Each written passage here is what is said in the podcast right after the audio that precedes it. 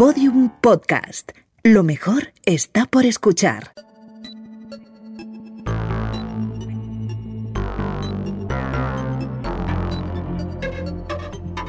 La redada.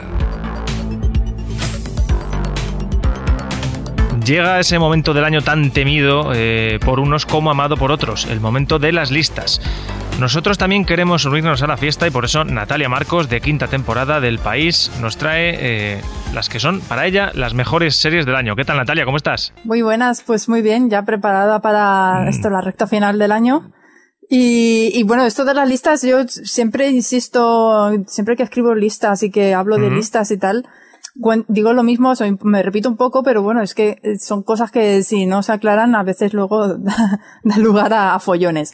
Yo siempre recuerdo que eh, son selecciones personales, que al final estas listas las hace una persona con su propio criterio que eh, puede ser diferente al de otros, vamos, debe ser diferente eh, que me, aunque me gustaría, no he podido ver todo y por eso muchas series que merecerían estar en la lista no están.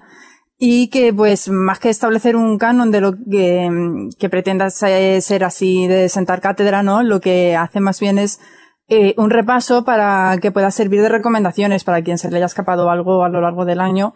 Y bueno, encima, pues solo se pueden poner 10 mm, en este caso, Claro, así que, claro. pues, el, el infierno. Pero bueno. Eh, eh, claro, es que esto no es una verdad científica. El hecho de que te guste una serie más o te guste otra menos, eh, al final, fíjate, estamos teniendo jaleos científicos con cosas que pensábamos que eran fácilmente demostrables. Imagínate con ver una serie que a uno le parece una castaña y al otro no. Entonces, es un tema muy subjetivo. Vamos a empezar, si te parece, en, en orden inverso para darle más emoción y también para, darle un premio a los que se aguanten y se queden hasta el final del podcast. Empezamos por la que has colocado en el puesto número 10, que es Mythic Quest. In a world of legendary heroes, one man will rise to take all of the credit. This game has something that no one else will. Sí, es la segunda temporada de mm, una comedia que está ambientada en el equipo que desarrolla un videojuego online. Y bueno, esta segunda temporada cogió altura respecto a la primera, que a mí ya me gustó bastante, pero la segunda me ha gustado más todavía, porque eh, mezcla muy bien. eh, o sea, eh, mezcla diferentes elementos a partir de un esquema muy clásico como es el de las comedias en el lugar de trabajo, como The Office y tal. Eh, aquí mete tramas de largo recorrido, o sea, tramas eh, largas, y luego los personajes que siempre tienen que estar, que les coges cariño y te identificas con ellos y con sus virtudes y sobre todo sus defectos en estos casos. Y sobre todo en este caso eh, lo que mejor funciona en esta serie son los episodios eh, que se salen de la trama principal. Que en esta temporada además se han centrado en el personaje de F. Murray Abraham, que es un escritor de relatos de fantasía, y nos cuentan eh, su pasado y cómo le influyó en el presente, el- aquello, y bueno. La serie está disponible en Apple TV Plus y quien no la conozca, muy recomendable. Esto pasa mucho, ¿eh, Natalia? Que hay series en las que los mejores capítulos, los, los que más recuerda la, la audiencia, Sí. son los que se salen un poquito ¿no? de la línea argumental principal. Sí, sí, que luego te deja pensando si entonces la serie será tan Claro, buena, porque claro, claro. si se sale de la serie, igual es que el resto de la trama no te estaba interesando tanto, pero bueno, a mí en este caso sí que me interesan el resto de personajes también, pero esos episodios que puedes ver de forma aislada, además te pueden ayudar a enganchar a gente nueva, ¿no? Que llega a ese episodio en concreto y le gusta y se pone a ver el resto de la trama. Sí, señor, muy, muy interesante. Eh, seguimos con el puesto noveno, The White Lotus. The goal is to disappear behind our masks as pleasant, interchangeable helpers. It's tropical kabuki. Aloha. Happy to be here. We're on our honeymoon. You're such valued guests. Welcome to the White Lotus. Si esta fue la serie del verano, ¿no? Se llegó un poco así sin hacer ruido, sin, sin que se hiciera mucha promoción de ella. Y fue situándose poco a poco en la conversación seriéfila gracias al boca a boca. Eh, bueno, es una comedia negra creada por Mike White que resultó ser una sátira bestial sobre el privilegio que se asentaba sobre un guion fantástico, muy buenas interpretaciones y otros elementos fundamentales que en este caso son, por ejemplo, la, la banda sonora o la fotografía que ayudaban a crear una atmósfera diferente. Y además es una de las, eh, de las cosas buenas que ha surgido de, de la pandemia porque parece que el que se pudiera rodar con todo el equipo aislado en un resort fue uno de los motivos por los que HBO dio eh, visto bueno para producirla y encima pues el resultado ha sido fantástico y ya tiene segunda temporada confirmada que será en otro hotel diferente con otros personajes y bueno a ver qué tal les va pero vamos la primera temporada les quedó súper bien. Y está, está, está disponible, eso en HBO Max, ¿no? En la plataforma Eso remozada de HBO. Sí. Muy bien. Seguimos con el puesto octavo, Mayor of Easttown. I want to thank everyone for joining us to celebrate the proudest moment in East Town sports history. And finally, Miss Lady Hawk herself, Mayor Shin! Sí, esta es una miniserie que, bueno, también se habló muy, un montón de ella hace unos meses. Sí. Eh, ganó cuatro premios Emmy y, bueno, es un, todo un recital de interpretación de Kate Winslet.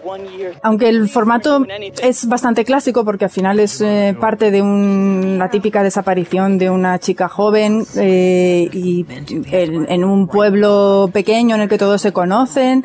Eh, bueno, el telón de fondo es bastante clásico, pero aquí tenemos un drama policial que a partir de este punto de partida va sacando poco a poco las miserias de los personajes y eh, más que por la trama en sí, eh, creo que lo que hace que esta serie esté en esta lista es el personaje de Kate Winslet, eh, Mer, eh, que es la protagonista, y que tiene un final también desgarrador que te rompe ya. Y bueno, lloras ahí con, con ella y con los personajes y bueno, sí, es em, además del enganche por saber qué era lo que había pasado, te enganchas también a, a ella, al personaje. Y lo mismo está en HBO Max. Muy bien. Kate Winslet, que está teniendo una, una segunda juventud en, en base a series, ¿eh? Pues sí, sí, sí. También tenía otra miniserie de, en- también en HBO que la podéis buscar si buscáis que Winslet en HBO. Hay otra miniserie con ella de prota que también merece mucho la pena. Seguimos, venga, puesto número 7 para Cardo. Mira, cariño, esta ley de San Expedito, el santo de los imposibles. ¿Pero entonces no se cumple nada o qué? Hombre, al revés, así que sean posibles las cosas, María. ¿Y tú qué? ¿Yo? ¿Eres creyente? ¿Y qué, qué te dedicas ahora? Trabajo en una floristería que iba a cerrar en mi barrio. María también escribe, ¿eh? Que no Pero un escribo. momento, ¿qué escribes? Gilipolleces. Que sabes, serías modelo. No, uy, no, que va, que va, que va. Entre nosotras. No, no, Puli, yo no hago. ¿Eres actriz? No. O sea, hice unas series como actriz que eran una puta mierda. Entonces, eh, 滴答滴答滴答滴答 Pues esperando básicamente entrar en la cárcel. Sí, esta es la, eh, una serie española que se ha estrenado hace poquito. Eh, Ana Rujas y Claudia Cosafreda son las creadoras y trata sobre la crisis existencial que atraviesa una, una mujer a punto de cumplir 30 años después de que un accidente de tráfico le, le haga enfrentarse de bruces contra la realidad, una realidad de la que intenta huir de la única forma que sabe hacerlo, que es a través de las drogas y el sexo. Y bueno, en un año en el que la producción española no ha destacado especialmente, desde mi punto de vista, este es para mí el, estreno más potente, que tiene una personalidad más definida, más clara, es muy valiente, con una propuesta tanto temática como en la forma, en cómo se cuenta, eh, muy, muy llamativa, que es la diferencia del resto. Y además Ana Rujas, que es también la protagonista de la serie, está brillante y pues creo que es uno de los nombres que hay que tener en cuenta para seguir en el futuro. Y esta la tenéis eh, disponible en A3 Player Premium. Pues esta yo no la conocía y tengo que decirte que voy a verla en, en cuanto pueda porque tiene muy buena pinta. Seguimos con eh, el número 6, que es mi, mi favorita de la lista. Venga, Juan. Están pasando cosas en la audiencia provincial de La Rioja. Ha sido cambiar el gobierno y se han puesto a remover. ¿Te suena? Efectivos de la Policía Nacional registran el Ayuntamiento de Logroño. No hemos hecho nada, no tenemos nada que ocultar. Si tienes un ordenador de aquella época o una agenda, joyas, lo que sea, tienes que tirarlo todo. No, pero que voy a tener yo y no tengo nada de eso. Venga, Juan. No me jodas que eres corrupto. Hola, cariño, ¿cómo estás? ¿Cuánto tiempo? Eres corrupto. Pero corrupto, corrupto tampoco, ¿eh? Ese pelo es de corrupto. Sí, otra serie española que yo creo que merecía un hueco aquí. Sí, sí. Eh, sí, ¿verdad? Además, es, para mí es la típica comedia en la que, que demuestra que hay que darles tiempo a las comedias, ¿no? Que a lo mejor la primera temporada estaba bien, pero la segunda estuvo mejor y la tercera ya está de, de eso, de lista de lo mejor del año, no solo español, sino en general. Y bueno, pues el- la, serie cuenta las andanzas de Juan Carrasco, un político deleznable que interpreta a Javier Cámara. Y pues, pues eso, en esa tercera temporada, además de tener eh, grandes episodios sueltos, que también tiene mm, sus momentos, mantiene muy bien la trama de largo recorrido en la que Juan se ve involucrado en un caso de corrupción en Logroño que hace que la vidorra que se está pegando gracias a las puertas giratorias se vaya al carajo y entre en una carrera contra reloj para intentar no ir a la cárcel. Y bueno, pues el resultado es muy divertido, es una serie muy inteligente, muy bien ejecutada y muy bien interpretada. Y está en HBO Max. Eh, a mí tengo que decirte que esta serie al principio me parecía así, con un tipo de humor muy superficial, que te hacía gracia y, te reías. Sí. Y ahora, en, en esta tercera temporada, mm, eh, sigue siendo humor, pero ya te ríes menos porque le vas viendo cierto parecido a la realidad. ¿eh? Sí, sí, sí, a mí también me pasó lo mismo. Yo en la primera temporada esperaba que fuera más bestia o más, no sé, un poco más profunda y me pareció que, bueno, bien, pero por eso la segunda ya me gustó más el humor y en esta es que ya lo ves, o sea, ya sí que te sientes ahí, te ves, ves identificados a los políticos españoles, o sea, es que es eso. Tota- totalmente. Venga, entramos en el top 5 con Reservation Dogs. Abnormal. Y'all wouldn't have seen a stolen food truck, would you? No. Oh. Someone stole the truck. Broad daylight. Put your seatbelt on. Seatbelt. People safety. We're stealing a f***ing chip I do not give a shit, man. Put your seatbelt on. We're not going. Let's go. Apparently it was full of chips. I've never seen anything like that. Sí, esta es otra comedia. Eh, en este caso está ambientada en una reserva india y es una de las propuestas más sorprendentes del año porque, claro, no estamos acostumbrados a ver una comedia con eh, indígenas eh, de protagonistas. Y bueno, en, verano gustó mucho en Estados Unidos y a España ha llegado con un poco de retraso, la vi yo hace poco y me ha gustado tanto que, ha entrado directa a los puestos más altos de la lista. Y bueno, la serie sigue las andanzas de cuatro jóvenes que quieren irse del pueblo rumbo a California. Tiene capítulos de media hora y va- se van centrando en los distintos personajes, incluso algunos eh, se centran en personajes secundarios y o eh, profundiza un poco las historias personales de ellos en sus pasados. Y me ha gustado mucho también el, aparte del humor que tiene, que es un poquito surrealista y un poco absurdo, cómo lo mezcla con toques de realismo mágico y con una emotividad que va acentuándose según avanza la serie. Y bueno, esta la tenéis disponible en Disney Plus. Pues ahí tenéis la recomendación de la quinta del ranking. Número 4, Ted Lasso. The Ted Lasso welcome wagon has arrived.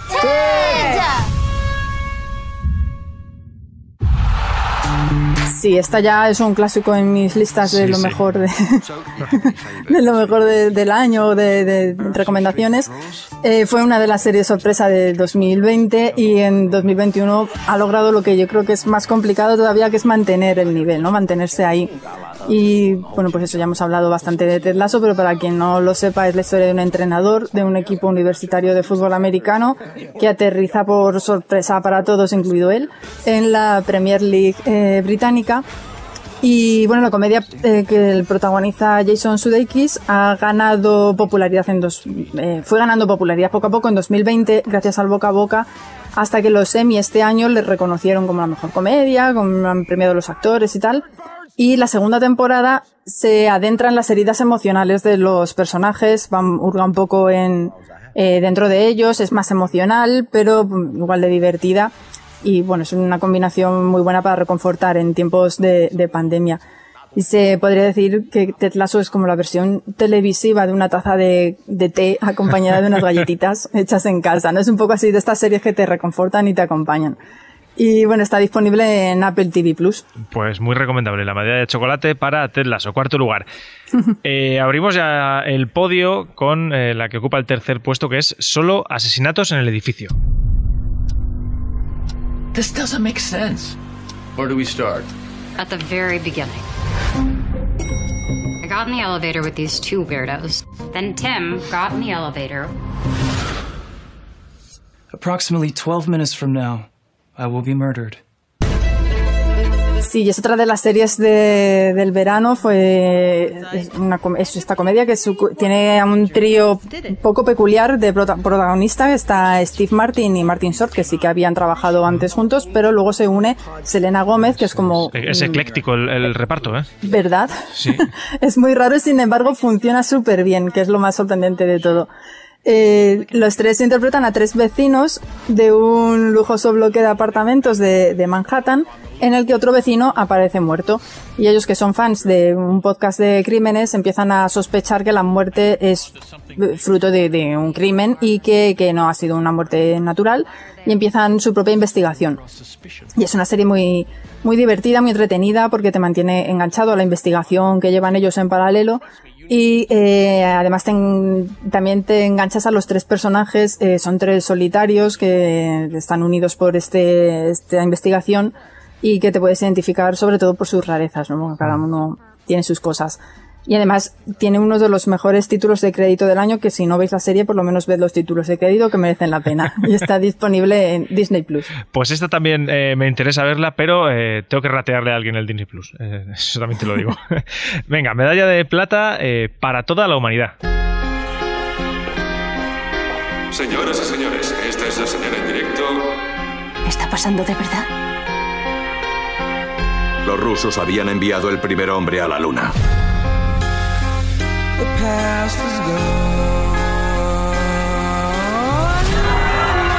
Que se trataba de ser los primeros. Resulta que nos jugamos mucho más que eso.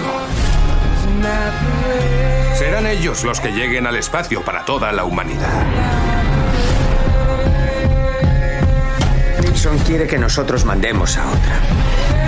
¿Quién va a decirle al presidente que no tenemos mujeres astronautas? Sí, esto es un drama que quizá no se, eh, no se conozca mucho. Yo ya lo hemos traído por aquí alguna que otra vez. Eh, plantea que habría ocurrido si la carrera espacial la hubiera ganado la URSS. Y partiendo de este, de este supuesto, imagina la vida de un grupo de astronautas y sus familias en un mundo en el que la NASA ve como la bandera que ondea en la Luna es la de la URSS y no la de Estados Unidos.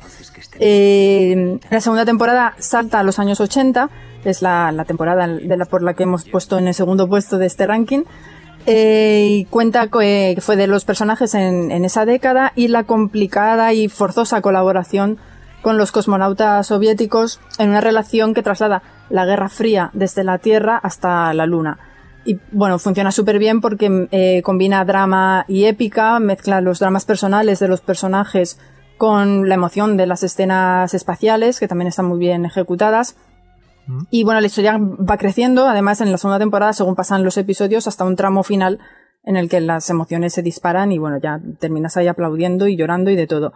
Y bueno, pues está disponible en Apple TV Plus, que bueno, estoy viendo que tiene tres series en esta lista, parece que, que me han comprado o algo, pero no, es que han hecho las cosas bien. No, no, no, aquí se hace por eh, criterio eh, informativo, nada más. Eh, Natalia, te iba a decir que esta serie de distopías, por ejemplo esta, que presentan mundos alocados y a veces inimaginables, luego de, de repente, imagínate, Rusia invade Ucrania, tal, y, y esto se, se pone de, de, de, moda y dices, oh, que no estaba tan lejos, ¿eh? Pues muchas veces pasa eso, que mm. lo que se han inventado en ficción, luego dices, ostras, pues ahí estaba. Sí, bueno, el cuento de la criada se ha puesto muchas veces, ¿no? Como sí. ejemplo de cosas, sí, sí, sí. Sí, ¿qué pasa? Luego no, no, no, está tan lejos de la realidad. Bueno, y el primer puesto, eh, este tengo que decir que es eh, esperable porque es la serie seguramente de la, de la, que más se hable, que es Succession. I dropped a bomb. The whole world is watching for my next move. You're the number one trending topic, ahead of tater tots, and the Pope followed you. Uh, wow. Okay, no, this is not the. Is this the real? Uh, right. No, Great. I don't Thanks, think this Greg. is a Pope. Sí, ya estuvo en el primer puesto en otras temporadas. De, de, hecho, en la primera temporada nosotros ya íbamos hablando de ella, de que era muy buena, muy buena. Creo que la pusimos en segundo puesto aquel año. Mm. Y, y, este año, pues, eh, bueno, con la segunda temporada también la pusimos la primera porque fue la mejor. Y en la tercera temporada, que es la que están emitiendo, bueno, acaba de terminar esta semana, pues eh, lo ha vuelto a hacer. La volvemos a poner ahí en el primer puesto. Y bueno, como dije con Ted Lasso, es que es muy difícil destacar en el panorama de series actuales y eh, que crítica y público te aplaudan, que coincida, pero encima más difícil aún es mantenerse ahí. Y Succession creo que, que lo ha logrado, aunque creo que esta tercera temporada la trama eh, ha ido dando un poco vueltas sobre lo mismo sin llegar a arrancar del todo o le ha costado un poco arrancar. Personalmente me parece que eso, es lo de menos en esta serie porque al final lo único que busca es crear situaciones en las que reunir a los personajes para llevarles al extremo y enfrentarlos unos a otros y que pues eso, que se lancen pullitas y puñaladas unos a otros que es lo que nos gusta. Y bueno, los guiones, las interpretaciones, la ambientación, la banda sonora que es genial, todo está perfectamente encajado para que odiemos y amemos al mismo tiempo a los personajes y vayamos con ellos pues al fin del mundo. Yo me vería capítulos de esa sesión todos los todos los lunes. y bueno, la tenéis en HBO Max, ya lo sabréis, pero vamos. Y es claramente la serie de la que casi todo el mundo habla porque es imposible entrar a Twitter o una red social y no ver en los primeros pantallazos algo que tenga que ver con la serie. Sí, ya estamos loquísimos. Yo me acuerdo de eso, en la primera temporada éramos muy poquitos, muy poquitos los que íbamos a, a tiempo real, pero luego empezó a ver ahí boca a boca, esas series que sin saber por qué, de repente las empieza a ver la gente después y con la segunda temporada ya hubo ahí un boom que ya estamos todos dentro. Sí, pero ahora no sé por qué, yo creo que es el momento en el que más gente enganchada hay. ¿eh? En esta tercera temporada ha habido un pelotazo ahí grande y mu- mucha gente siguiéndola. Sí, quizás eso también, ¿no? Que como hubo el crecimiento con la segunda, ya ha dado tiempo a ponerse al día y ahora la tercera la vemos todos juntos. Pues a ver si, bueno, la gente aquí tiene deberes, porque para Navidades 10 series no sé si van a dar abasto. Na- Natalia Marcos, de quinta temporada en el país, no sé si hablaremos antes, pero si no, que vayan bien las Navidades. Igualmente, feliz Navidad y feliz entrada de año. Un abrazo grande, igualmente. Adiós. Venga, hasta luego. Bueno, pues hasta aquí el podcast de hoy, pero antes de marcharnos, maratón. Está guay que ahora justo antes de las navidades nos metamos todos una buena maratón de series, porque me parece a mí que a primeros de enero ya vamos a tenernos que meter series de abdominales y maratones de darle ahí al pateo. Que por otra parte es la historia de siempre, tampoco estoy yo descubriendo la pólvora. En fin, que un saludo de Lucía Taboada, Juan López y Juan Aranaz. Adiós.